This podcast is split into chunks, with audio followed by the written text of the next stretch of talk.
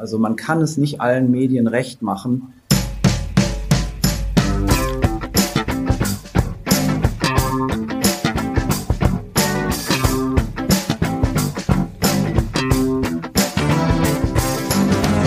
Guten Tag, mein Name ist Stefan Winterbauer von Media. Das hier ist die Medienwoche, unser wöchentlicher Medienpodcast und es ist die letzte Sendung des Jahres. Am anderen Ende der Leitung, mein lieber Kollege. Christian Mayer, hallo, schönen guten Tag. Ja, es ist die letzte Sendung und äh, wir müssen uns jetzt alle auf Weihnachten vorbereiten. Deswegen haben wir keine Zeit mehr, um über, ja, wir dürfen uns auf Weihnachten vorbereiten. Äh, deswegen haben wir keine Zeit mehr über die Medien nachzudenken. Ab nächster Woche denke ich jetzt nur noch an Weihnachten und ob ich noch schnell einen Baum irgendwo besorgen muss. Bei uns steht er schon voll geschmückt. Er steht geschmückt. Mhm. Und ich habe eben auch schon eine Mandarine gegessen. Entschuldigung, 17. Dezember. Ja, ich kaufe dieses Ding und es ist gar nicht mal so billig und ich will auch was davon haben. Ja, und deswegen steht er da und ist geschmückt und ich erfreue mich daran. Ich habe auch vorhin schon eine, eine Mandarine gegessen, es war weniger schön, weil die Schale ging sehr schlecht ab. Deswegen Aber fahrt ihr auch nie in Urlaub, weil... Äh, weil man sich am Baum erfreuen will. Ja. Und man dann zu Hause bleibt, weil dann hat man ja auch mehr vom hat man Haus. Mehr vom Baum. So, ähm, wir begrüßen in dieser letzten Sendung des Jahres einen Gast, äh, was uns total freut, mal wieder einen Gast in der ganzen Sendung dabei zu haben. Und wir wollen das, und das ist ja auch gemeinsam das zum Jahr überhaupt technisch ja. dank dieser neuen Möglichkeiten alles gar kein Problem, dass gar man sich da Problem. zusammenschaltet, weil wir haben einfach das ist Know-how, dass das einfach reibungslos klappt. Ja, genau. Also, wir begrüßen Stefan Weichert. Er ist Doktor der Medien- und Kommunikationswissenschaft. Ja, ich äh, und Stefan, wir kennen uns schon etwas länger. Äh, ich glaube auch unter anderem kennengelernt über das Institut für Medien- und Kommunikationspolitik in Berlin, das Lutz Hachmeister einst gegründet und mit dir zusammen aufgebaut hat. Das war so 2005 oder so, also schon etwas länger her. Du warst dann Professor für digitale Kommunikation an der Hochschule Makromedia für angewandte Wissenschaft. Ähm, du äh, forscht jetzt im Augenblick als Medien- und Kommunikationswissenschaftler zusammen zu den Themen äh, nachhaltige Innovation in der Digitalisierung. Ja, mit den Kollegen Live Kramp von der Universität Bremen und Alexander von Streit vom Krautreporter. Da gibt es das Institut, Voker Institut für digitale Resilienz. Da sprechen wir später noch drüber, was das denn ist, die digitale Resilienz. Und du beschäftigst dich noch mit Strategieentwicklung, Innovation und Nachhaltigkeit im digitalen Journalismus an der Hamburg Media School hast 40 Publikationen rausgegeben. Im, in diesem Jahr ist ein Film von dir äh, entstanden, mit, wo du junge Medienmacher, Startups im Journalismus begleitet hast. Ja, äh, eine Menge Holz. Herzlich willkommen, Stefan. Ja, vielen Dank. Ich freue mich sehr, heute hier zu sein.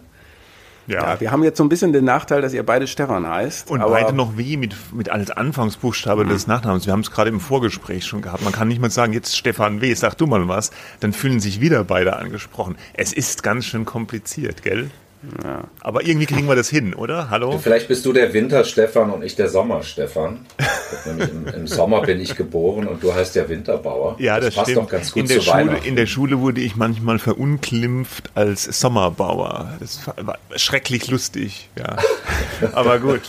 Äh, wir, gut fangen Erklär an. mal, wie wir das heute machen wollen mit den. Ja, es gibt eigentlich gar nicht so viel zu erklären. Wie jedes Mal haben wir ein total ausgefeiltes Konzept und sind der wahrscheinlich best vorbereitetste Medienpodcast da draußen. ähm, wir haben uns einfach gedacht, wir machen ja kleiner Jahresrückblick, aber so ein bisschen aus dem Handgelenk. Jeder von uns hat sich so zwei Themen zurechtgelegt. Es ist ein bisschen wie bei Bild, äh, äh die, äh, nee, wie heißt, wie heißt die Sendung nochmal? Viertel nach acht der Talk der Schlagzeilen macht. Jeder hat sich was mitgebracht, worüber sich schrecklich aufregt, aufgeregt hat in diesem Jahr. Bei uns ist es natürlich nicht so, wir regen uns nicht auf, sondern wir analysieren. Jeder hat zwei Themen und die kaspern wir jetzt alle durch. Und, genau. Äh, und wir fangen am besten mit dem Gast ja, an. Genau. Ähm, und ähm, ja, sprechen wir, legen wir los, Stefan. Ähm, wo wollen wir mit loslegen? Äh, jetzt habe ich wir tatsächlich diese Stefan-Verwechslungsfrage. Immer mit Corona. Das, Corona also das Wichtigste. Erstes, genau. Wir fangen mit Corona. Das ist das einzige Thema auch, äh, was, was die Leser und die Zuhörer interessiert. Aber alles andere besprechen wir trotzdem dann. Aber Corona sollten wir mit anfangen. Corona, ich glaube, da ähm, müssen wir uns genauer anschauen, wie die Medien berichtet haben. Denn diese Aufarbeitung rückblickend ähm, beginnt ja gerade erst. Ähm, wir haben ja am Anfang Christian Drosten gehört, der das äh, auch mehrfach eingefordert hat. Es gibt jetzt immer mehr äh, so rückblickende äh, Betrachtungen, die etwas, ähm, sagen wir mal, grundsätzlicher ähm, geraten sind. Unter anderem hat Georg Maskolo vor anderthalb Wochen in der Süddeutschen Zeitung dieses Thema ja nochmal aufgegriffen. Und ich glaube, dass das eines der, der wichtigsten Themen tatsächlich ist. Hm. Ja, also Live Kramp, äh, der Kollege von der Uni Bremen und du, ihr habt eine Studie in diesem Jahr ähm, äh, gemacht für die Otto Brenner Stiftung. Fallanalysen zum Corona-Journalismus. Vielleicht erklärst du mal, was ihr da gemacht habt und was dabei rausgekommen ist natürlich auch.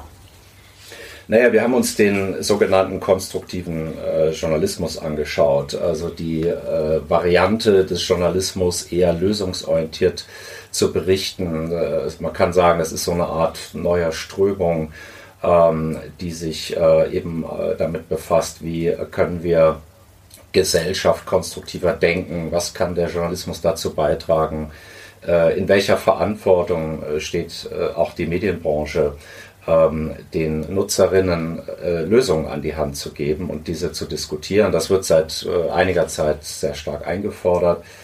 Äh, es gibt dazu ähm, äh, Institute in Dänemark. Es gibt eine Vereinigung in, in, den USA und in Deutschland wurde das jetzt irgendwie vor einiger Zeit äh, aufgegriffen. Da gab es jetzt mehrere Diskussionen. Ich habe dazu eine Konferenz entwickelt für den Norddeutschen Rundfunk, die seit drei Jahren stattfindet. Ähm, also es gibt verschiedene Aktivitäten in Deutschland, die jetzt unter dem Stichwort konstruktiver Journalismus sich bündeln lassen. Und mit Live Kramp, meinem Kollegen, ähm, haben wir uns mal genauer angeschaut, was hat denn der konstruktive Journalismus äh, geleistet oder leisten können während der Corona-Pandemie. Und interessant war äh, zu sehen, äh, dass die Beliebtheit dieses Ansatzes äh, tatsächlich in den Redaktionen äh, stark zugenommen hat. Ähm, das können wir äh, klar feststellen. Also die, dieser Wunsch, in großen Krisen keine Panik zu verbreiten, bei den Fakten zu bleiben, Stimmungsmache zu vermeiden, mögliche Perspektiven aufzuzeigen, das ist etwas, äh, was jetzt in den Redaktionen äh, angekommen ist, was auch von den Nutzerinnen angenommen wird, ähm, offenkundig. Und davon haben wir uns jetzt einige Beispiele herausgepickt und die näher analysiert. Das Darf ich mal kurz dazwischen fragen, ja. äh, ähm, weil du sagst, das wird von den Nutzerinnen angenommen, offensichtlich. Woran macht ihr das denn fest? Es gibt ähm, Nutzerinnen-Feedback, das in den Redaktionen landet. Äh, das wird ausgewertet. Ähm, zum Beispiel macht das der Norddeutsche Rundfunk äh, sehr akribisch und intensiv. Ähm, repräsentativ oder quantitative Untersuchungen dazu gibt es äh, momentan in Deutschland noch keine, aber international hat es äh, in die Richtung gehende äh, Studien schon gegeben. Und das Feedback ist ähm, relativ eindeutig, dass die Loyalität der Nutzerinnen durch eine solche Art der Berichterstattung äh, sich verstärkt. Man wünscht sich so ein bisschen, dass das auch in eine Zahlungsbereitschaft mündet, die da größer äh, werden möge. Äh, das allerdings ist empirisch äh, so nicht nachzuweisen. Aber es gibt äh, eindeutige Effekte, wo man sagen kann, den, den, das Publikum zu Lösungen zu ermächtigen, führt dazu, dass die Dialogbereitschaft äh, zum Beispiel steigt. Also die Leute bringen sich mehr in das Gespräch mit den journalistischen Anbietern und Anbieterinnen zum Beispiel ein. Ähm, es gibt da äh, eine konstruktivere Debattenkultur, die daraus resultiert. Das ist äh, natürlich ganz wichtig in einer Zeit der Polarisierung, wie wir sie gerade sehr stark erleben, auch in den sozialen Medien.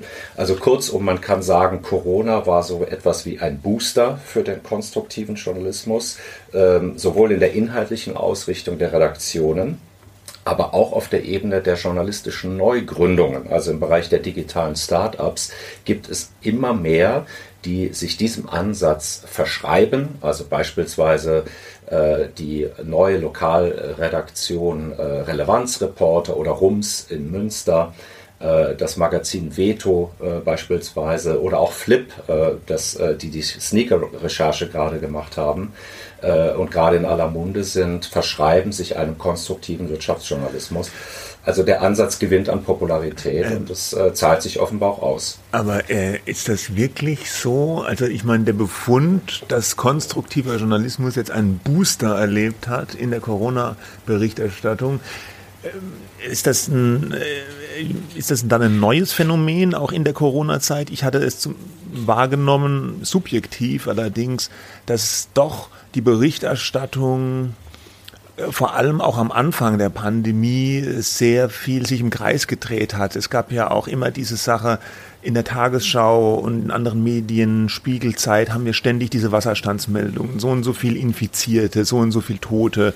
Und äh, irgendwann kam ja auch dann die Kritik, ja, das ist alles total deprimierend ständig. Das bringt uns alles nicht weiter, das dauernde Wiederkäuen der Statistiken. Es wird ja aber trotzdem ständig wieder noch immer gemacht, jetzt auch. Immer wieder, wenn eine Welle hochkommt, habe ich wieder die Statistiken, die Landkarte mit den roten Flecken. Ähm, ich sehe auch immer wieder die gleichen Diskussionen mit der Impfpflicht äh, für und wieder. In den Talkshows dreht sich es oft im Kreis.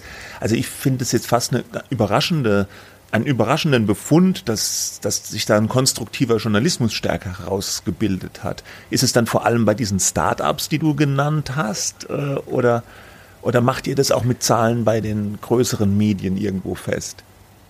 Nein, also die Frage ist natürlich berechtigt, hat diese Krise in ihrer ganzen Dynamik überhaupt Raum gelassen, äh, um sich konstruktiv äh, damit auseinanderzusetzen? Und natürlich sprechen wir hier über Nischenangebote äh, und nicht über die, die breite äh, Masse der Massenmedien und Massenmedienangebote.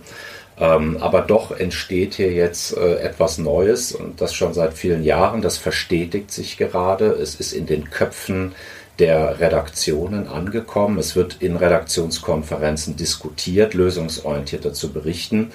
Äh, aber rein quantitativ betrachtet äh, stellt das natürlich nur einen Bruchteil äh, dessen dar, was wir im Moment an, an massenmedialer Berichterstattung über Corona erleben. Und dazu hat die Rudolf Augstein Stiftung jetzt jüngst tatsächlich eine quantitative Studie vorgelegt, also genau genommen sogar zwei, äh, und hat eben da auch nochmal sehr kritisch untersucht, ob es wirklich eine unkritische Berichterstattung gegenüber der Regierung gegeben habe, ob es beispielsweise eine äh, Verengung ähm, oder Gleichförmigkeit der Berichterstattung gegeben habe und diese Ergebnisse äh, sind ja auch äh, von euch äh, in einem der letzten Podcasts thematisiert worden. Mhm. Wenn du vielleicht mal ein Beispiel nennen willst, die Redaktionen sind offen für konstruktiven Journalismus, lösungsorientiert, vielleicht mal ein Beispiel, was ist denn äh, das so ein Beispiel, wo man gesagt hat, da hat jemand ganz konstruktiv äh, sich mit der redaktionell-journalistischen, mit Corona auseinandergesetzt? Naja, das populärste Beispiel, äh, glaube ich, das kennen wir alle. Das ist das äh, NDR Coronavirus Update. Das haben wir darunter auch subsumiert. Äh, die nennen das zwar nicht konstruktiven Journalismus, die haben äh, ganz andere Programmschienen, die sie damit ausflaggen und äh, auch so etikettieren. Wir haben aber gesagt, dieser Podcast ist eben deswegen auch konstruktiv, weil hier über wissenschaftliche äh, Ebene und ein Faktenwissen etwas transferiert wird äh, an die Normalhörerinnen und Hörer. Also es wird erklärt, es wird eingeordnet, man bietet Orientierung. Äh, und, Aber das sind doch die ähm, ganz normalen Aufgaben des Journalismus. Also ja, genau. Also wir kommen ja. Drin. Wir ja. kommen äh, gleich ja auch sicher nochmal zu dem, zu dem kritischen Blick auf den konstruktiven Journalismus, genau. Ähm, aber dieser, dieser Ansatz äh, dieses Podcasts ist ja insofern äh, schon etwas Neues gewesen, weil hier Virologen sozusagen äh, und eine Virologin, ein Virologe mit der deutschen Öffentlichkeit ins Gespräch äh, kommen und man versucht hat, dieses ganz schwierige, komplexe Thema auch sozusagen für normale Menschen aufzubereiten. Und ihr kennt den Podcast auch. Ich habe mir auch etliche Folgen davon angehört. Und ich muss sagen, unterm Strich, das ist sehr, sehr gelungen. Äh, wir haben hier einen, wirklich einen Leuchtturm in der Podcast-Landschaft äh, äh, aufbauen sehen. Und diesen Format hat natürlich die Krise auch genutzt, so gesehen. Aber die, die Hörerschaft und auch in der Anzahl der Hörerinnen hat es ja bisher alle Rekorde geschlagen. Und ein anderes Beispiel wäre noch, und das haben wir auch sehr genau uns angeschaut, was entstehen denn da eigentlich für so kleine Pflänzchen äh, im Rahmen dieser Corona-Pandemie ist. Zum Beispiel etwas, auch ein Podcast, äh, der heißt Wir, äh, das ist der Mutmach-Podcast äh, der Berliner Morgenpost von äh, Suse und Hajo Schumacher. Die haben also praktisch sozusagen sich mit Alltagsfragen beschäftigt. Da geht es viel um Psychologie, Achtsamkeit, auch Resilienz äh, für Familien beispielsweise, also aus dem Alltag gegriffene Beispiele haben die aufbereitet in einer sehr unterhaltsamen, wie ich finde, und sehr niedrigschwelligen äh, Art und Weise und produzieren diesen Podcast für die Berliner Morgenpost. Ähm, vielleicht um zum Ende zu kommen, du hast eben schon angesprochen, es gibt ja auch Kritik an diesem Ansatz des konstruktiven Journalismus. Die meistgehörte, meist geäußerte Kritik ist, denke ich, immer, dass da die Gefahr besteht, dass man jetzt die schlechten Dinge einfach versucht auszublenden, dass es so eine Art ja, Wohlfühljournalismus ist, äh, der eben so konstruktiv, was können wir machen, aber da sagen Kritiker, es ist ja auch nicht Aufgabe des Journalismus, jetzt das alles in irgendeine bestimmte positive Richtung zu treiben, sondern berühmtes Spiegel-Augstein-Zitat sagen, was ist. Und wenn es halt schlecht ist, dann müssen wir auch sagen, dass es schlecht ist. Wenn es scheiße läuft, müssen wir sagen, dass es scheiße läuft. Und der konstruktive Journalismus versucht vielleicht solche negativen, kritischen Aspekte zu sehr auszublenden. Wie, wie stehst du dazu?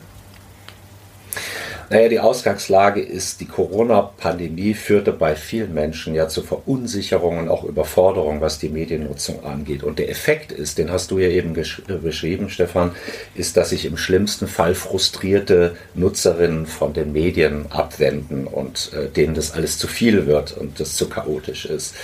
Und ähm, der, der Versuch, jetzt eine Berichterstattung über die Pandemie oder auch über den Klimawandel eben nicht in Alarmismus oder in, in andere unschöne Arten ähm, verfallen zu lassen, ist halt zu sagen, wir wollen auch im Journalismus gestalten, wir wollen Lösungen aufzeigen und diese diskutieren. Und das Risiko besteht eben darin, dass es in einen äh, Aktivismus überschlägt, also einen aktivistischen Journalismus. Und diese Tendenzen sind eben auch festzustellen, äh, dass hier ähm, ja sehr viel stärker äh, man sich gemein macht mit einer Sache ähm, äh, und dafür kämpft und eben äh, aktivistisch wird, ähm, indem man zum Beispiel so eine Positivschere im Kopf äh, gleich mitbringt. Und da wird es zum Problem. Äh, und da geht es auch über die Grundtugenden des äh, Journalismus hinaus. Und das ist auch die Kritik, die geübt wird ähm, dass es nicht zum Selbstzweck werden darf, äh, diese Welt möglicherweise nur noch in einem positiven Licht erscheinen zu lassen. Das ist aber auch gar nicht der Ansatz von konstruktivem Journalismus, sondern es geht um Differenzierung, Komplexität zulassen, Hintergründe erklären. Das ist sozusagen die reine Schule des konstruktiven Journalismus. Trotzdem erleben wir immer wieder, dass diese Grenze überschritten wird und dass die Tendenz zum Aktivistischen äh, tatsächlich größer geworden ist. Mhm. Okay, wollen wir weitermachen, zum nächsten Thema kommen? Ja, ich wollte nur noch sagen, also wenn das sozusagen die Definition, äh, Stefan Weichert, die du jetzt eben gegeben hast von konstruktiven Journalismus, äh, die, mit der kann ich mich gut anfreunden, ja, weil Differenzierung ist natürlich wichtig und äh, manchmal frage ich mich, ähm, ob die Nutzer es wird schon sehr viel, man klickt schon sehr viel auf Artikel, die eben vielleicht nicht so differenziert erscheinen, weil da eine starke Aussage oder eine starke These dabei ist. Das Beste wäre es natürlich, man interessiert die Leute mit starken Thesen in der Überschrift im Online-Journalismus und macht dann was Differenziertes äh, dahinter. Ne? Das, das wäre wünschenswert. Oft ist es mit so einem Ja vielleicht oder kann auch sein, dass äh, dann äh, nicht getan, weil dann jeder sagt, naja, gähn. Ja? Das ist äh, das, der große Nachteil am Online-Journalismus, dass er so Aufmerksamkeits- äh, und äh, triggermäßig funktioniert. Ne? Naja, die Frage ist ja auch, braucht es ein solches Label? Ja? Also braucht es das überhaupt? Äh, reden ja. wir nicht hier über gut, gut gemachten ja. Journalismus? Ja, eben. Und diese Kritik finde ich eigentlich äh, am meisten berechtigt. Äh, Habe mich kürzlich mit Georg Maskolo darüber unterhalten. Äh, das sehen wir eigentlich beide äh, ähnlich. Guter Journalismus braucht eigentlich nicht das Label konstruktiver Journalismus ja, nach oben eben. drauf. Ein guter Journalismus denkt das immer mit, diese Komplexität. Ja. Gut, dann Du oder ich? Nee, du bist dran. Ich du bin bist dran, okay. Der Stefan Winterbauer. Ähm, ich überlege jetzt, ob wir beim Thema bleiben sollen. Äh, ja, machen wir einfach. Ich habe am Anfang den Drosten eingespielt. Äh, der hat gesagt, man kann es nicht allen Medien immer recht machen. Das war ein Ausschnitt aus dem äh, Podcast von Riff Reporter. Das ist so ein Zusammenschluss von Wissenschaftsjournalisten. Der Podcast heißt Pandemia und da weiß man schon ungefähr, wo es lang geht. Äh, und da hat Drosten mal auch wieder über sein Verhältnis zu den Medien gesprochen. Und das ist jetzt vielleicht jetzt so ein, so ein, so ein kleinteiliges Bit, was ich mir da rausgesucht habe, aber ich fand es doch irgendwo auch äh, symptomatisch, weil er hat gesagt, ähm, er fühlt sich mittlerweile auch als Ware, ja, äh, mit der die Medien Geld verdienen, weil Interviews mit ihm so begehrt sind und deswegen sagt er in diesem Pandemia-Podcast, hat er sich jetzt zur Maxime gemacht, wenn er Interviews gibt, stellt er immer noch die Bedingung, die müssen aber frei verfügbar sein, die dürfen nicht hinter einer Paywall äh, äh rücken, weil Wissenschaft muss frei sprechen können. Das fand ich ganz interessant. Äh, das verbindet vielleicht so ein bisschen diese äh, ja, Corona-Aspekt, Corona-Berichterstattung mit der Frage, ähm, Paid Content und die Medien. Ja, ähm, das wollte ich hier bei uns so kurz zur Diskussion stellen. Ist das okay, wenn einer wie Trosten solche Bedingungen stellt an die Medien? Er ist jetzt in der Position, wo er das kann, weil er einfach ein begehrt, ja, er ist eine begehrte Ware irgendwo. Ähm, und ja, einfach, ja, die Frage, ist das okay, dass einer sowas macht? Oder ist das irgendwie behindert das die Medien auch in ihrer, in ihrem Geschäftsmodell, Paid Content, in ihrer freien Wahl, wie sie jetzt Inhalte aufbereiten und distribuieren. Habt ihr da eine Meinung zu? Stefan? Ich lasse dir mal den Vortritt. Ich denke gerade noch ein bisschen drüber nach. Also ich, ähm, ich kann das einerseits äh, sehr gut nachvollziehen, weil äh, wir zum Beispiel auch oft Autoren haben, die für uns schreiben, denen es vielleicht lieber wäre, wenn ähm, Texte frei verfügbar sind, weil die wollen natürlich eine Reichweite haben für ihre ähm, Thesen äh, bekannt äh, oder noch bekannter werden, äh, zur Diskussion einladen und das, obwohl wir jetzt äh, bei der Welt beispielsweise ja, deutlich über 160 oder 180.000, weiß gar nicht, wo es gerade steht, digitale Abonnenten haben, was schon sehr viel ist. Ähm, obwohl das so ist, äh, ist die Reichweite natürlich immer größer, äh, wenn es etwas frei verfügbar ist. Und ähm, wenn es dann noch um so ein wichtiges Thema wie Corona äh, geht, ähm, wo jemand, also in dem Fall Christian Drosten, der Auffassung ist, dass das, was er zu sagen hat, so wichtig ist, dass man das von niemandem sozusagen verbergen darf und dass niemand dafür bezahlen sollte, ähm, äh, kann ich das auch verstehen. In dem Fall muss ich aber sagen, Drosten äh, muss sich ja nicht äh, zur Ware machen lassen. Das stimmt. Über das, was über ihn berichtet wird, kann er natürlich nur äh, partiell äh, kontrollieren. Aber er hat ja seinen Podcast, äh, den er jetzt mit der Sandra Zizek seit einiger Zeit schon zusammen gemacht hat. Das ist sozusagen sein primäres Sprachrohr. Da kann er, das hat er ja, glaube ich, damals auch zur Bedingung gemacht, dass er da so frei sagen kann und auch ausholen kann und dass es nicht so verhackstückt wird in kleine Bits und Pieces.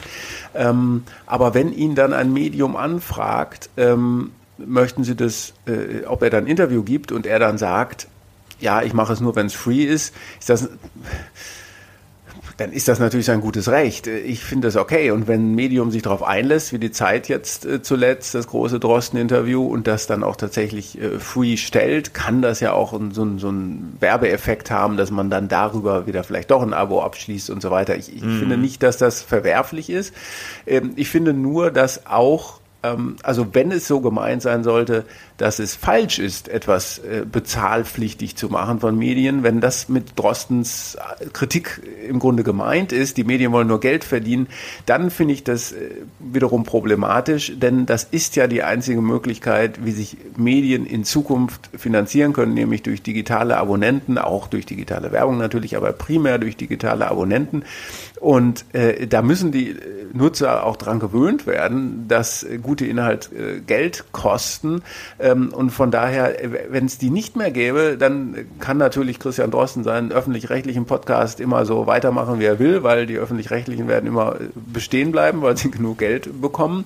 Aber ich finde auch, dass es anerkannt werden muss, dass es, dass Informationen Geld kosten. Früher gab es das ja in gedruckten Medien auch nicht, dass wir gesagt haben, jetzt müssen wir hier Corona-Sonderausgaben kostenlos verteilen. Ja, aber er kann auf die Idee gekommen. Und die gedruckte Zeit, die kostet auch immer noch Geld. Ne? Also ja klar. Das, ne? Äh, also so gesehen, muss man trotzdem äh, bezahlen. Ne? Ich ja. verstehe, ich verstehe den äh, Ansatz und äh, finde das auch nicht verwerflich. Aber die Idee dahinter, Medien müssen sozusagen kostenlos die ganz wichtigen Sachen raushauen, die finde ich problematisch. Mhm, ja, ja.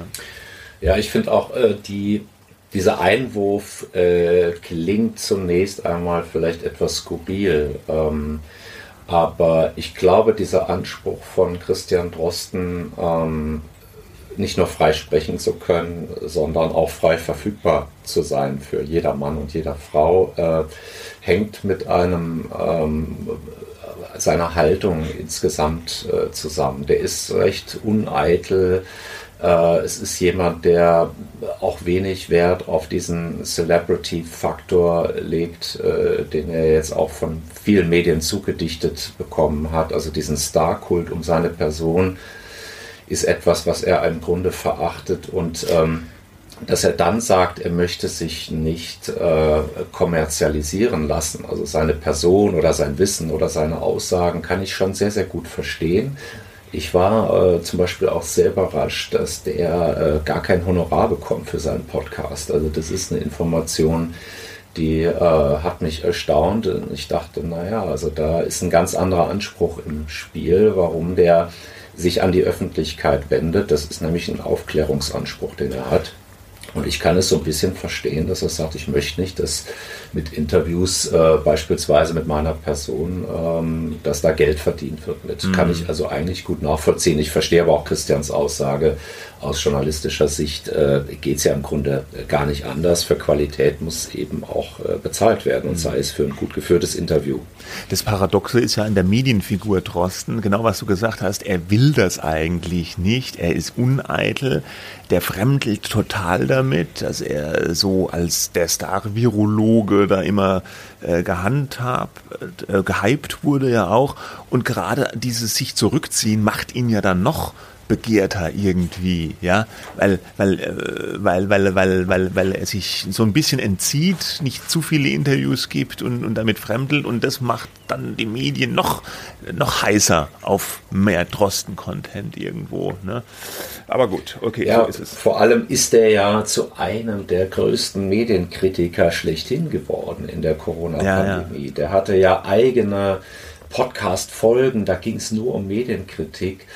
Und ich muss sagen, ich fand das so interessant und auch an mancher Stelle heilsam, mal jemanden aus einer ganz anderen Branche zu haben, der quasi in den letzten zwei Jahren zum Medienprofi selber geworden ist, äh, uns mal als Medienbranche den Spiegel vorzuhalten. Und der ist ja auch hart in die Kritik gegangen, äh, gerade mit dem Kult um seine, seine Person.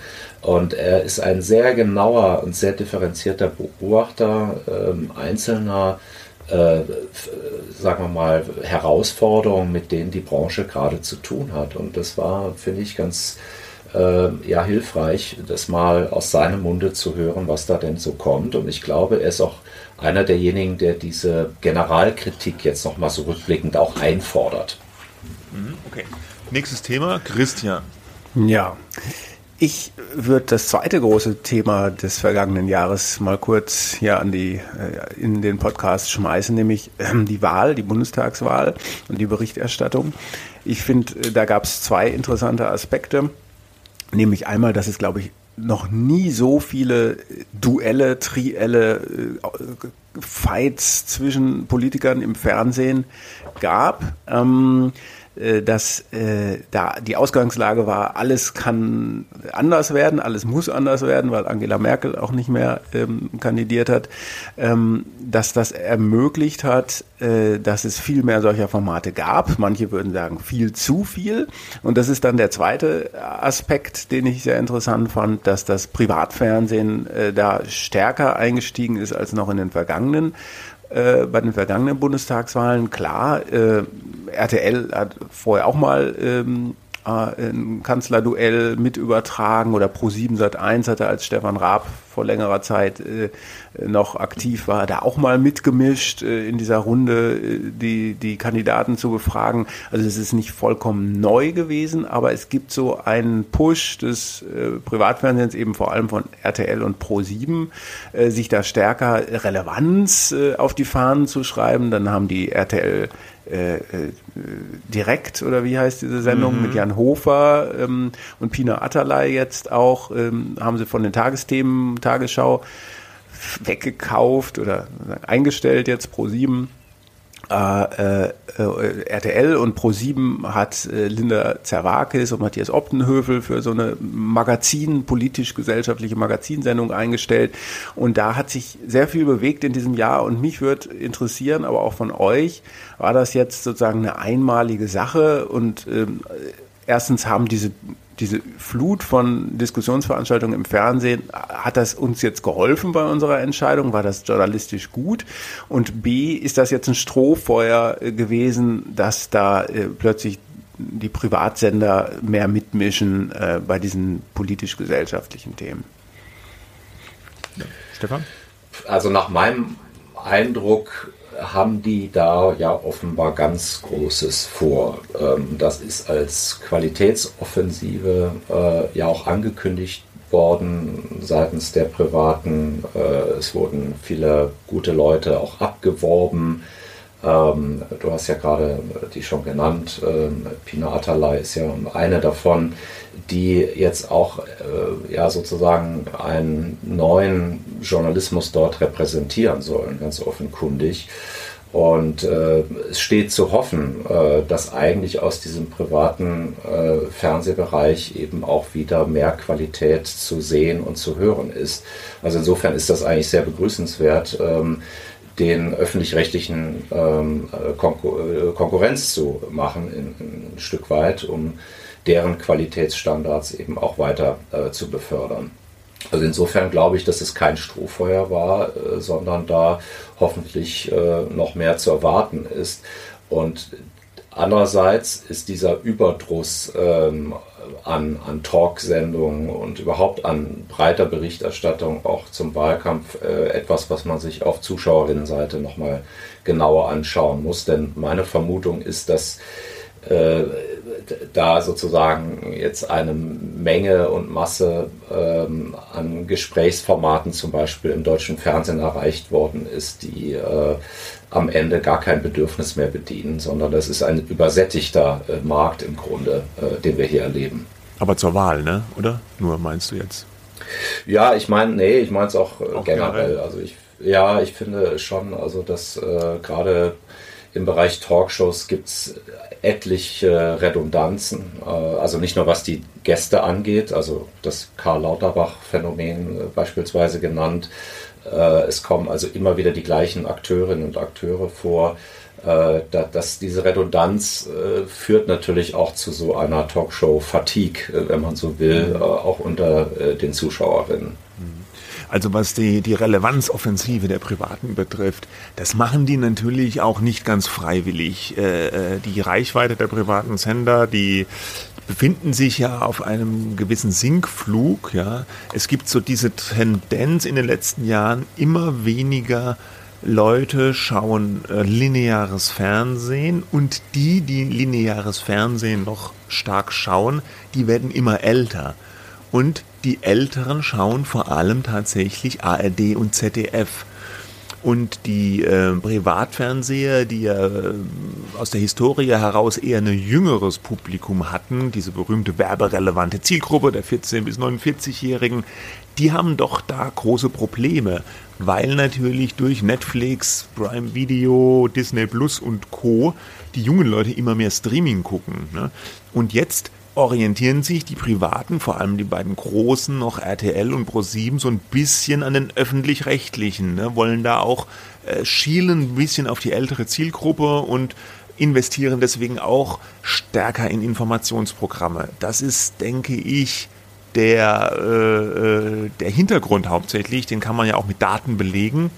Mein Kollege Jens Schröder hat da schon viele Artikel zugeschrieben, die ich jetzt so mal super verkürzt äh, versucht habe wiederzugeben. Ähm, und ob das Ganze erfolgreich sein wird, wir werden sehen. Ich glaube, sie haben gar keine andere Wahl. Ja, die müssen das machen. Das ist auch sicherlich die richtige Strategie. Ob die aber trotzdem aufgehen wird, weiß man noch nicht. RTL hat am Anfang ziemliche Probleme gehabt mit diesem RTL Direkt. Da haben nicht so viele Leute eingeschaltet, wie sie sich das erhofft hatten. Ist jetzt ein bisschen besser geworden, glaube ich, wenn ich die Zahlen richtig im Kopf habe. Und äh, ProSieben mit Zerwakis und Optenhöfel, die sind ziemlich untergegangen, gleich am Anfang quotenmäßig. Da haben sie das Programm umgestellt, jetzt haben sie dann Zerwakis und Optenhöfel hinter dieser Neuauflage von TV Total äh, platziert, um dann ein bisschen die Zuschauer mitzunehmen. Das hat auch halbwegs geklappt. Und jetzt ist die Sendung in einer etwas ausgedehnten Winterpause. Im Februar kommt die, glaube ich, wieder. Äh, ja, schauen wir mal. Ne? Ja. Das waren, glaube ich, unter 500.000 äh, Zuschauerinnen. Ähm, ich habe die Zahlen nicht im Kopf, aber 4,1 Prozent. Äh, also das ist natürlich, kann man fast sagen, unter Ausschluss der Öffentlichkeit. Also es wird noch nicht gutiert äh, vom, vom Publikum offenkundig. Vielleicht ist das aber auch eine Art von Gewöhnungsprozess. Ja, klar. Äh, und es braucht einfach einen längeren Atem, ne, um das ja, ja, zu etablieren. Klar. Ja, ja, und da ist die spannende Frage, werden die denn haben? Ne? Ich meine, die haben ja am Anfang auch bei ProSieben gesagt, ja, wir wissen schon, dass das ein Langstreckenlauf ist und kein Sprint. Aber wenn die Zahlen einfach richtig, richtig mies sind über einen Dauer, über eine gewisse Dauer, dann werden die halt auch immer nervös beim Privatfernsehen, weil ist ja Geld, was da durch, äh, was da flöten geht. Ne? Ja.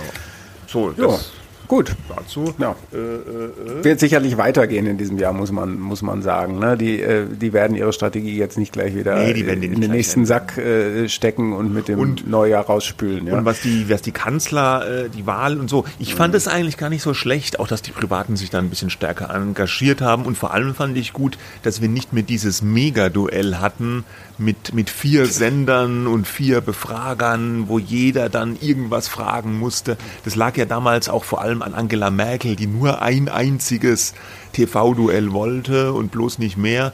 Und diesmal waren die natürlich, da die Wahl offener war, ähm, alle auch offener für neue Formate. Und das fand ich als Zuschauer eigentlich gar nicht so schlecht. Ich fand es auch gut, aber auch dieser, dieser Fatigue-Effekt, den äh, Stefan Weichert eben beschrieben hat, den hatte ich schon auch. Du hast das, äh, den Fernseher eingeschaltet. Du wolltest nur den Bergdoktor schauen und dann kam schon wieder eine. Ja, das sind halt deine Probleme, ne? Ja, das sind meine Probleme. Gut, jetzt kommen wir wieder äh, zum nächsten Thema und Stefan Weichert ist wieder dran. Wir hatten eben schon dieses Stichwort mal gehört, als ich dich vorgestellt hatte. Du beschäftigst dich jetzt mit digitaler Resilienz. Klingt irgendwie ganz cool, aber auch ein bisschen kryptisch.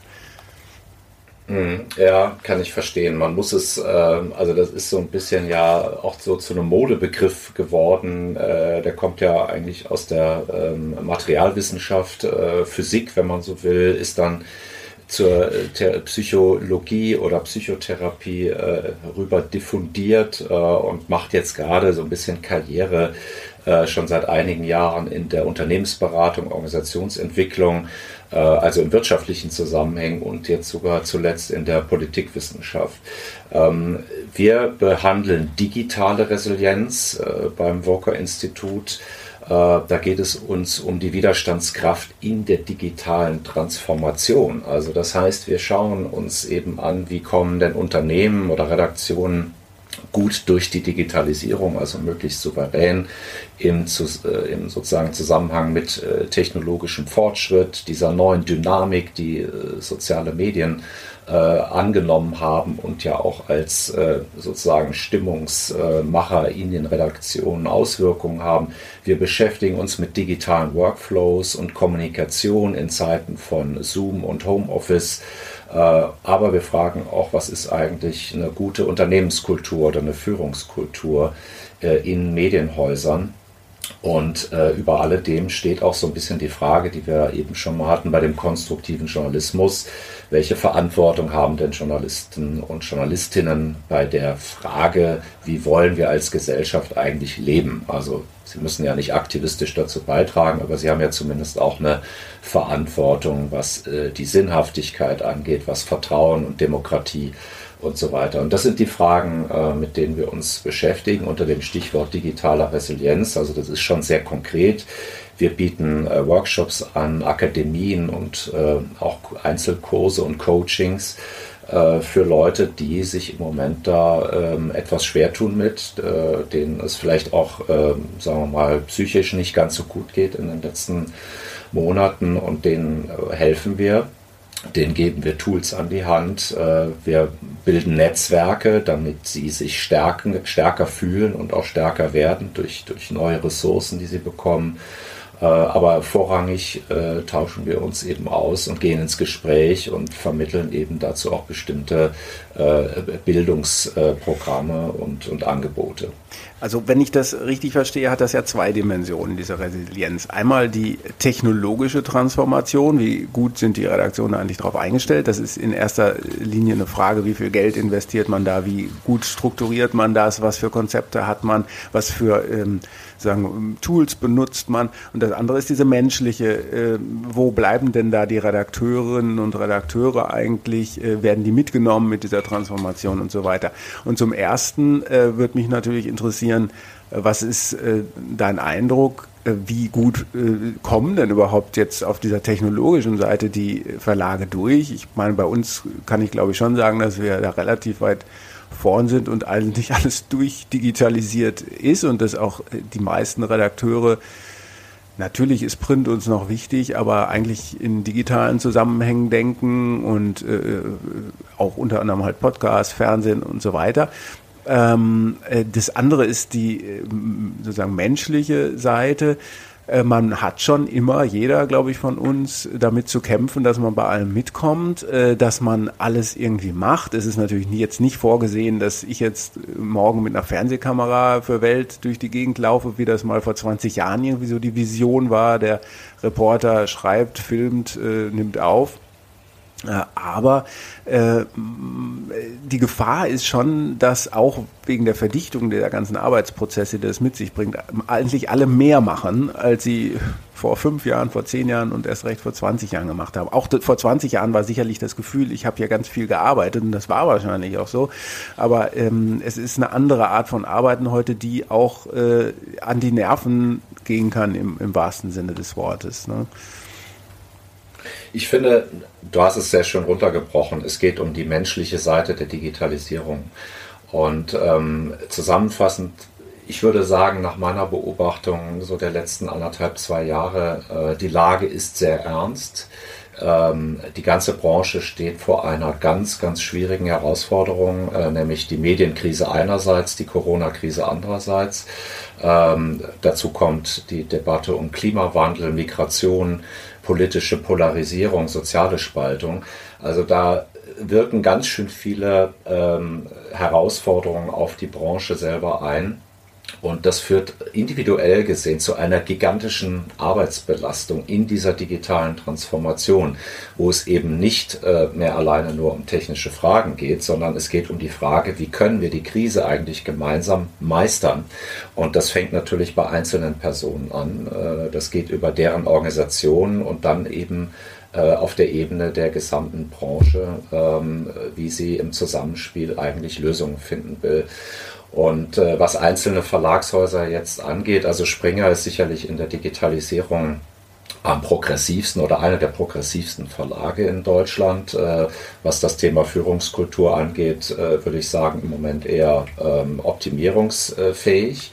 Ja, aber das ähm, betrifft ja jetzt nicht das gesamte Unternehmen, muss ich mal kurz dazwischen sagen. Nein, genau, es betrifft nicht, ich will nur sagen, also auch in Medienhäusern gibt es jetzt sozusagen so Soft Skills oder Themen wie Diversität, äh, positive Positive Leadership, die auch zu diesem ganzen Themenkomplex ja. dazukommen. Ja, ich, ich musste äh, da kurz dazwischen gehen, Stefan, äh, weil tut mir, tut mir leid, weil ich habe ich bin ja nicht Sprecher von Springer, aber trotzdem muss ich dazu sagen, natürlich gibt es in diesem Fall Julian Reichelt ein Problem mit der Führungskultur bei Bild, ähm, aber ich fand, äh, das hatte ich auch schon mal gesagt, diese ganzen Vorwürfe, die auch seitens des Spiegels kamen, die gesamte Führungskultur des Ladens äh, ist äh, in den 60ern stecken geblieben, das entspricht halt einfach nicht den Tatsachen. Das wollte ich nur kurz gesagt haben. Ist, ist äh, auch, glaube ich, ein, ein ganz äh, zentraler Punkt. Äh, ich wollte auf den Aspekt hinaus, wie sieht es eigentlich überhaupt so in den Verlagen generell aus, äh, weil du es angesprochen hast. Und die Zukunftsorientierung, also dieser Wunsch in der digitalen Transformation äh, Schritt zu halten und souverän zu sein, der ist halt sehr groß, aber in der Realität äh, tut man sich an vielen Stellen in den meisten Verlagen nach wie vor sehr schwer. Was ich vor allem vermisse, sind eben solche ganzheitlichen Ansätze zu schauen, wie geht es eigentlich den Leuten jetzt gerade? Wie kann ich die mitnehmen? Wie kann ich denen eigentlich helfen? Wie kann ich die selber stärken? Und in unsere Akademien kommen eben immer wieder Leute, die uns dann auch berichten, wie es eigentlich so ähm, ja, hinter den Kulissen wirklich aussieht und was sich abspielt. Und ähm, der Eindruck ist äh, zum einen, da braut sich jetzt so ein bisschen was zusammen, äh, was auch mit viel mit der Frage der Sinnsuche zu tun hat, äh, der Sinnhaftigkeit dieses Berufes, ähm, an dem nicht ganz wenige äh, Journalistinnen und Journalisten zweifeln. Und äh, auch da sagen wir, wir wollen das nochmal schärfen. Wir wollen uns fragen, was ist denn eigentlich die Vision äh, der, der Medienschaffenden? Also früher hat man gesagt, Helmut Schmidt hat mal gesagt, wer Visionen hat, soll zum Arzt gehen. Heute ist es eher umgekehrt. Wer keine Vision hat, sollte zum Arzt gehen. Und das ist äh, etwas, woran wir eben auch mit diesen Menschen arbeiten. Also wir wollen sagen, der Journalismus ist wichtig für die Gesellschaft. Äh, wir helfen euch darin, wieder eine Sinnhaftigkeit zu erkennen, diesem Beruf nachzugehen. Und das klingt jetzt sehr allgemein und abstrakt, aber es ist tatsächlich der Kern äh, unserer Arbeit, dass wir einfach uns auch fragen, wo ist die Gemeinwohlorientierung im Journalismus, wo ist die, wo liegen die Werte, welche Werte werden repräsentiert und ähm, das meiste, äh, was uns da äh, entgegenschlägt, äh, sind zwei Gefühlslagen. Das eine ist Wut äh, und das andere ist Angst. Ähm, also viele Medienschaffende haben Angst und andere sind sehr wütend auf das, wie es sich jetzt gerade entwickelt. Und da wollen wir daran arbeiten, etwas Positives äh, hervorzubringen aus diesen Gesprächen, äh, um diese Entwicklung insgesamt zu verbessern und damit die Branche auch insgesamt resilienter zu machen. Das ist aber nicht so schön, Wut und Angst, ja. Da kann man hoffen, dass ihr erfolgreich seid, ja, mit diesem Projekt. Ähm, gut, früher habe ich immer so scherzhaft gesagt, Hass, Neid und Missgunst sind die Triebfedern zumindest des Medienjournalismus. ähm, aber das muss man heute vielleicht ein bisschen du meinst, revidieren. Du meinst der Menschen, die uns Informationen zukommen ja, lassen. Genau. Nicht, ja, nicht genau. von uns. Nee, nicht von uns natürlich. Wir haben nur die hehrsten Ziele. Ja, ja. Und, okay. Äh, ja, aber ist total interessant, ist wichtig, weil es halt auch mal ein bisschen diese Helikopterperspektive wieder einnimmt. So ein bisschen aus diesem Hamsterrad, wie äh, steigere ich die Auflage, wie ist das Geschäftsmodell, äh, wie kann ich hier die Klicks hochhalten, die auf, ja, äh, die Quote haben wir gerade bei den äh, neuen Formaten gehabt. Das sind ja Sachen, die die Journalisten im Alltag immer bewegen, ja, oder habe ich eine gute Geschichte und sowas. Aber diese Frage nach dem Sinn, ne, das ist, klingt banal oder vielleicht auch so ein bisschen esoterisch manchmal, ist aber ja tatsächlich eine wichtige Frage, ja, die manchmal eben ins Hintertreffen gerät. Und das ist wahrscheinlich, ja, gut, wenn man sich damit beschäftigt und vielleicht auch ein bisschen wieder einen Sinn geben kann den Leuten. Ja, finde ich äh, total richtig, dass du es gesagt hast, weil manchmal hört man so, ich sage jetzt mal Sonntagsreden über den Sinn äh, der, des Journalismus und man kann da immer nur nicken. Ja, die sagen immer, ja, er ist aber ganz wichtig. Ja, ja, ja, aber gleichzeitig fragt man sich so, ja. ey, stimmt das eigentlich ja. immer noch so und so? Und das ist ja äh, die, die überhaupt, dass man sich diese Frage stellt, auch jetzt mal über Weihnachten, ähm, äh, das ist, das bringt ja schon mal was. Ne? Ja. Okay. Äh, ja, es ist eben kein Weihnachtsthema. Also das, das wollte ich nochmal sagen, Entschuldigung. weil äh, ich versuche immer, äh, mich ein bisschen zu wehren. Äh, das war jetzt zwar nicht so gemeint, aber es wird. Nein, nein, nein, das ist ein total wichtiger Hinweis, weil das, das schiebt das ab in so eine Zeit, ja. Zeit des, wo du frei hast, aber eigentlich sollte es gegenwärtig sein. Ne? Ja. Es ist, ein, ein, ein, es ist ein ganzheitlicher Blick aus meiner Sicht. Ähm, wir haben ja mit so Themen zu tun, weiß ich nicht, journalistische Folgenabschätzung äh, des eigenen Handelns ist so ein bisschen aus der Mode gekommen. Äh, diese, dieses Chaos, diese Anarchie in den sozialen Medien äh, sind ja Entwicklungen, die auch etwas mit sagen wir mal, Entwicklungen zu tun haben, die zu Vorverurteilungen beispielsweise sehr stark führen. Und diese Stimmungsschwankungen im Netz äh, sich davon etwas unabhängiger zu machen, dagegen vielleicht sogar immun zu werden, das ist etwas, woran wir mit den Leuten auch sehr konkret arbeiten. Und zwar nicht nur für das eigene Wellbeing, also die eigene Gesundheit, die eigene Psyche äh, zum Vorteil gereicht, sondern am Ende, wo wir sagen, das hilft auch, den Unternehmen selber erfolgreicher zu werden, wenn sie beispielsweise eine starke Beziehung zu ihrem Publikum aufbauen können. Hm, okay. Gut, kommen wir zum nächsten Thema. Ich bin, glaube ich, wieder an der Reihe, gell? Mhm. Ähm, äh, Tom Buro, der WDR-Intendant und scheidende ARD-Vorsitzende, hat die Woche im Handelsblatt ein großes Interview gegeben, so ein bisschen seine Abschiedserklärung als ARD-Vorsitzender. Und was mir davon, also erstmal hat er gesagt, ARD und ZDF werden nicht fusionieren, jedenfalls nicht jetzt gleich noch nächstes Jahr, da sind wir schon mal beruhigt. Äh, aber was ich interessant fand, er hat äh, äh, so ein bisschen gegen den Haltungsjournalismus gesprochen, also das sei so gar nicht seins. Und er hat sich gewünscht, er hätte gern wieder so ein Format in der ARD wie früher Hauser gegen Kienzle. Die ganz Alten erinnern sich vielleicht noch, das war diese Sendung Frontal. Äh, Hauser, Bodo Hauser, das war der, der Konservative und Ulrich Kienzle, der so ein bisschen aussah wie Saddam Hussein, äh, äh, der war der, der eher Linke und die haben sich dann immer so ja gezopft, so links gegen rechts ganz platt gesagt.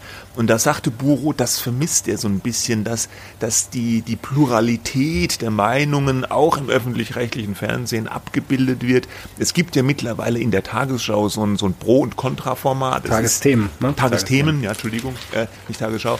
Das ist so ein bisschen auch dieser Gedanke, aber noch als sehr zartes Pflänzchen, möchte ich sagen. Und auch da wollte ich mal sagen, fändet ihr das gut, dass wir wieder so ein Format haben? Und äh, wer könnte denn da, wer, wer könnten denn da die Protagonisten sein?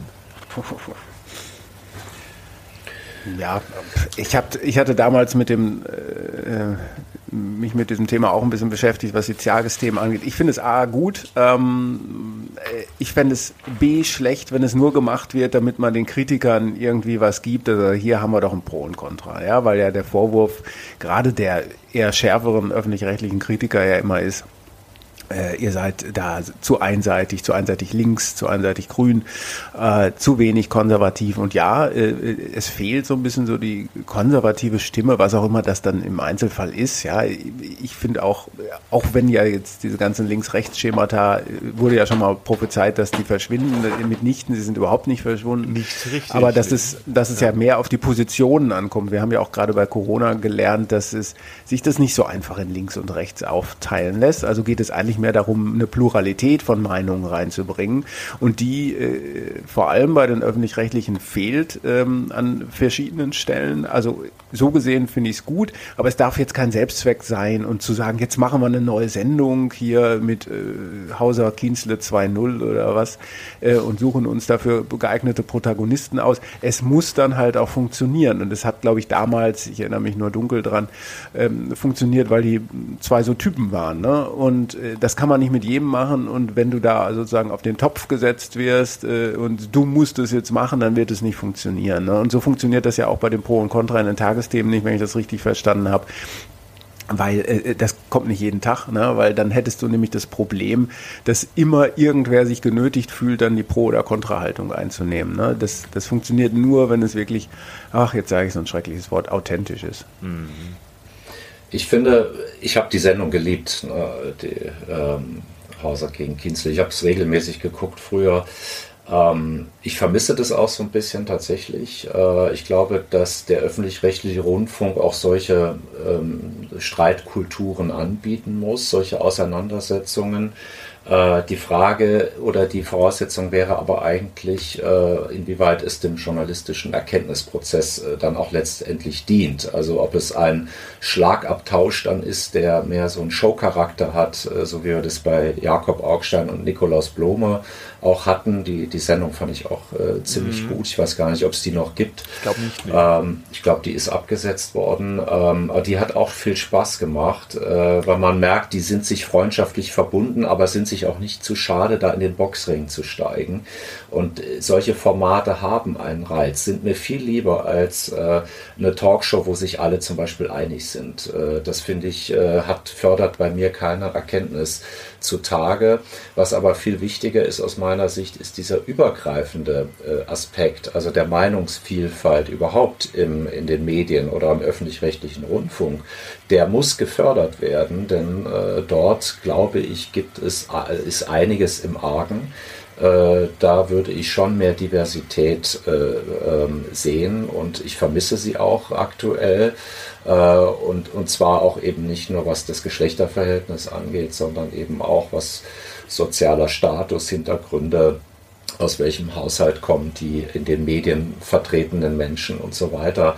Äh, also für, für mich gibt es da sehr, sehr viel Nachholbedarf und ich glaube, alleine deswegen lohnt schon die Debatte darüber, ob der, der Sender, die öffentlich-rechtlichen Sender nicht auch mehr Platz für kontroverse, unbequeme Meinungen äh, bieten sollten ähm, äh, allerdings ohne Gefahr zu laufen, da eine sogenannte False Balance herzustellen. Das heißt also, diesen Minderheiten Meinungen zu viel Raum, zu viel Sendeplatz äh, zu geben. Das ist natürlich für sich genommen wieder ein eigenes Problem, über das man natürlich offen reden muss. Mhm. Wobei man sagen muss, aber das ist ein eigenes Thema, wollte ich immer was drüber schreiben. Ähm, super Journalistensatz, ne? Journalistenphrase. Da wollte ich immer noch mal drüber was schreiben. False Balance. Ähm, äh, ja, das ist, äh, ich weiß gar nicht, kommt der aus der Wissenschaft, dieser Begriff. Was ich dazu nur sagen wollte, ist, ähm, ja, in manchen Fällen gibt es eine False Balance. Ja, das wurde ja bei Trump kam das hier so auf, ja, dass man Trump so viel Raum. Äh, und bei der äh, Corona-Berichterstattung. Und bei auch. Corona auch, ne? aber ich glaube zum ersten Mal bei Trump, also mhm. noch vor Corona. Äh, der redet ganz viel Quatsch und trotzdem lässt man ihn das sagen. Ich finde aber auch, dass in der Zwischenzeit Zeit False Balance zu so einem Kampfbegriff geworden ist. Denn du kannst mittlerweile zumindest in einer Bubble, die den Begriff False Balance kennt und versteht, äh, mit allem irgendwie sagen, ja, ist False Balance. Ja, äh, das ist, äh, ist mein Eindruck. Aber hm. ja. Aber ja, grundsätzlich, bisschen, was du gesagt hast. Mhm. Ist ein bisschen die Gefahr, in dem Moment, wo eine Gegenmeinung kommt, immer False Balance. Ne? Das sind so, ja. Und dann alle müssen sich einig sein. So dieses, was Stefan gesagt hat, drei Schüler, eine Meinung. Ne? So. Ja, das wollen wir ja, natürlich nicht. Ja, man muss ja auch sagen, es gibt ja Minderheiten, also ich sage es jetzt mal ganz pauschal, Minderheiten sind ja auch in der Minderheit. Ähm, Sonst wäre es ja keine Minderheit. jetzt mit dem Hammer zu kommen, das ist False Balance, äh, kannst du natürlich auch, äh, das ist so ein Totschlagargument, wenn man so will. Ne? Ja, ja, ja, klar. Gut, äh, Namen fallen ja, der Begriff, Begriff kommt ein, ne? übrigens ne? aus der Wissenschaft, äh, wollte ich noch kommt mal ergänzen. Ein, ja. ja. weil da geht es eben auch um Interessensgruppen, die dann in der Forschung äh, zu stark sozusagen berücksichtigt werden. Äh, und das hat sich aber dann tatsächlich mit dem Trump-Regime äh, und der Verbreitung von Fake News nochmal verselbstständigt, dieser Begriff in der Medienbranche. Es ist total interessant, wie sich solche wissenschaftlichen Begriffe, gibt es glaube ich auch noch ein paar andere, so durchgesetzt haben. In so Twitter-Diskussionen wird es dann oft auch gern mal eingesetzt, um zu sagen, man ist ganz schlau und die anderen sind äh, nicht ganz so schlau. Du bist so, nochmal äh, dran ich bin noch mal dran, äh, auch ein dickes Brett, aber ich versuche es kurz oh. zu machen, auch in, in ja, eine Frage gekleidet. Nicht so viel Zeit. Nein, keine dicken äh, Bretter mehr. Na gut, okay. Dann, okay, nee, äh, sag. Nein, also äh, großes Thema äh, technologische Plattformen, soziale Medien. Ähm, da haben wir ja jetzt in den letzten Monaten, in diesem Jahr wurde das neue Urheberrecht verabschiedet, ähm, dass die Plattformen, also Google, Facebook und so weiter, zum Zahlen verpflichten soll, die Verlage, wenn sie größere Teile von Inhalten übernehmen, von äh, Presseinformationen, ähm, Presseartikeln und so weiter. Also nicht nur ein paar Wörter, sondern mehr. Und da hatte sich ja vor allem Google über Jahre lang hinweg gesträubt und das nicht anerkannt, dieses sogenannte Leistungsschutzrecht. Und jetzt gab es vor einem Monat oder so, äh, gab es erste Abschlüsse, äh, die Google mit Verlagen äh, gemacht hat zum Leistungsschutzrecht.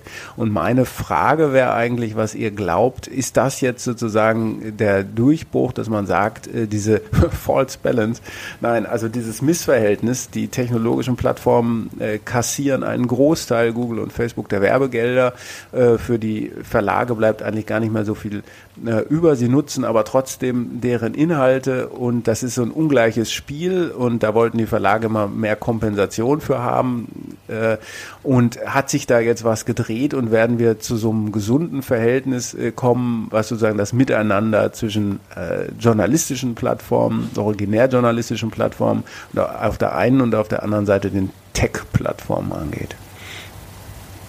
Was sagt die Wissenschaft? Was sagt die Wissenschaft? Also die Wissenschaft sagt erstmal, ähm, ich finde, das ist ein, überhaupt ein Thema, über das viel zu wenig gesprochen wird. Also wir reden alle über die Bedrohung äh, des Klimawandels durch den Klimawandel oder die Bedrohung durch die Pandemie. Das eigentlich wichtige Thema ist aber die Dominanz dieser Infrastruktur der Tech-Konzerne. Und in diesem Problem, was du geschildert hast, Christian, äh, zeigt sich ja nur eines von ganz vielen Problemen, äh, die die gesamte Gesellschaft äh, betreffen. Ähm, also die Abhängigkeit auch jetzt der Medien, der journalistischen Medien von diesen Infrastrukturen.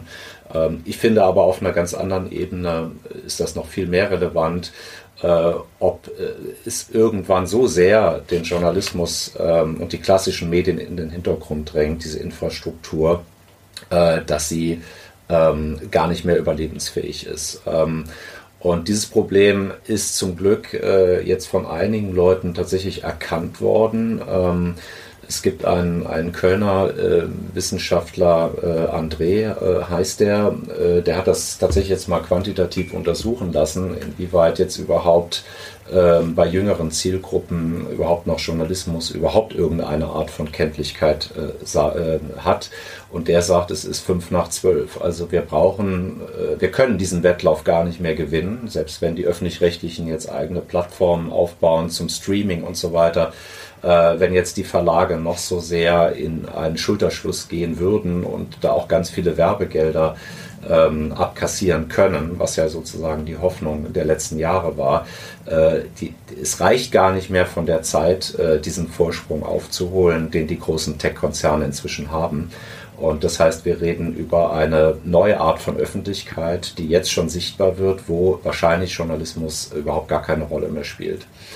Das ist jetzt sehr in die Zukunft gedacht, der nächsten fünf Jahre, ähm, aber auch nur der nächsten fünf Jahre, nicht der nächsten 50 Jahre. Wir reden über eine Entwicklung, die wir bis zum Jahr 2030 noch erleben werden. Ich glaube schon, dass der Journalismus noch eine Rolle spielen wird.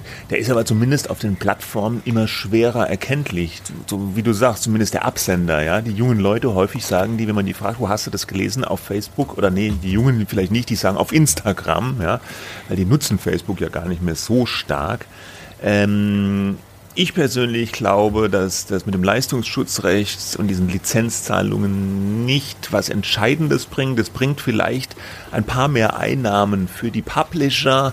Das ist gut und schön, aber das wird dieses Ungleichgewicht äh, zwischen den technischen Plattformen und den Medienanbietern, glaube ich, nicht nivellieren. Also das, die werden Facebook, Google, YouTube gehört ja auch zu Google oder Alphabet, äh, die werden immer noch viel, viel mehr Digitalwerbung scheffeln als die Publisher. Und die, die Medienanbieter, die müssen sich einfach in diesem neuen Ökosystem ihren Platz neu suchen.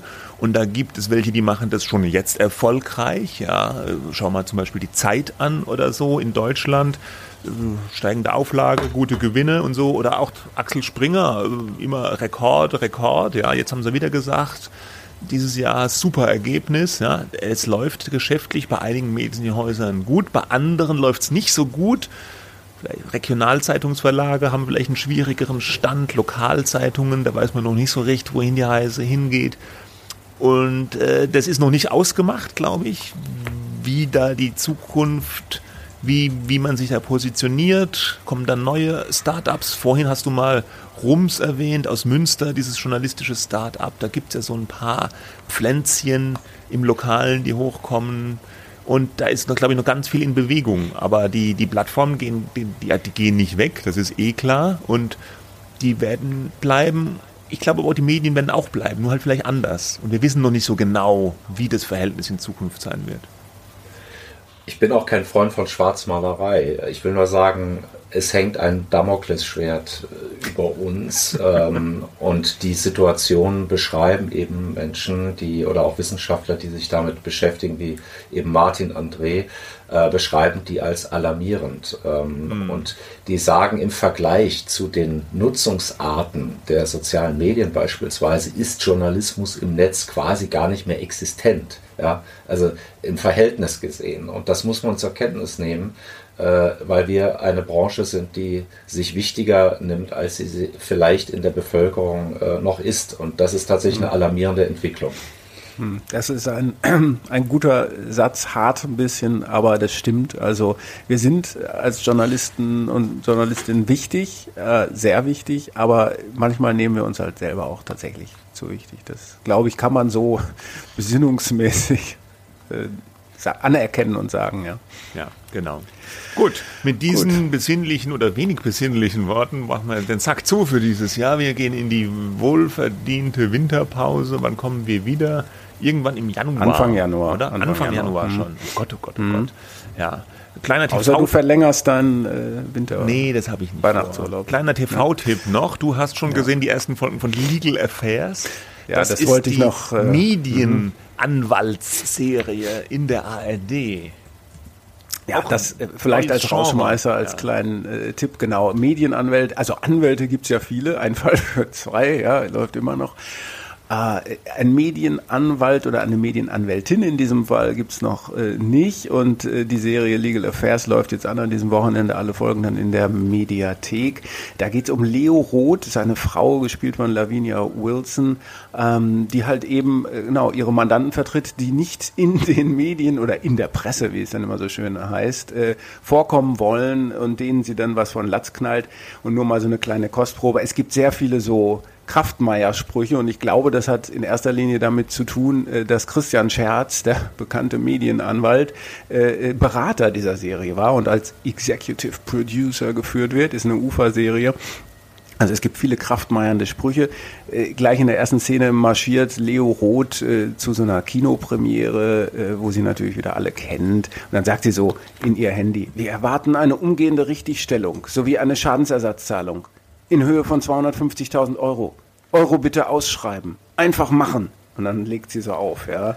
Und dann trifft sie im Krankenhaus, äh, ist sie äh, am Bett so einer Mandantin, die sie vertritt. Und dann ist da so ein Arzt im Hintergrund und sie sagt, na, mein Lieber, noch nüchtern? Respekt. Und dann ist das kein Arzt, sondern ein schmierlappiger Reporter von Der Tag.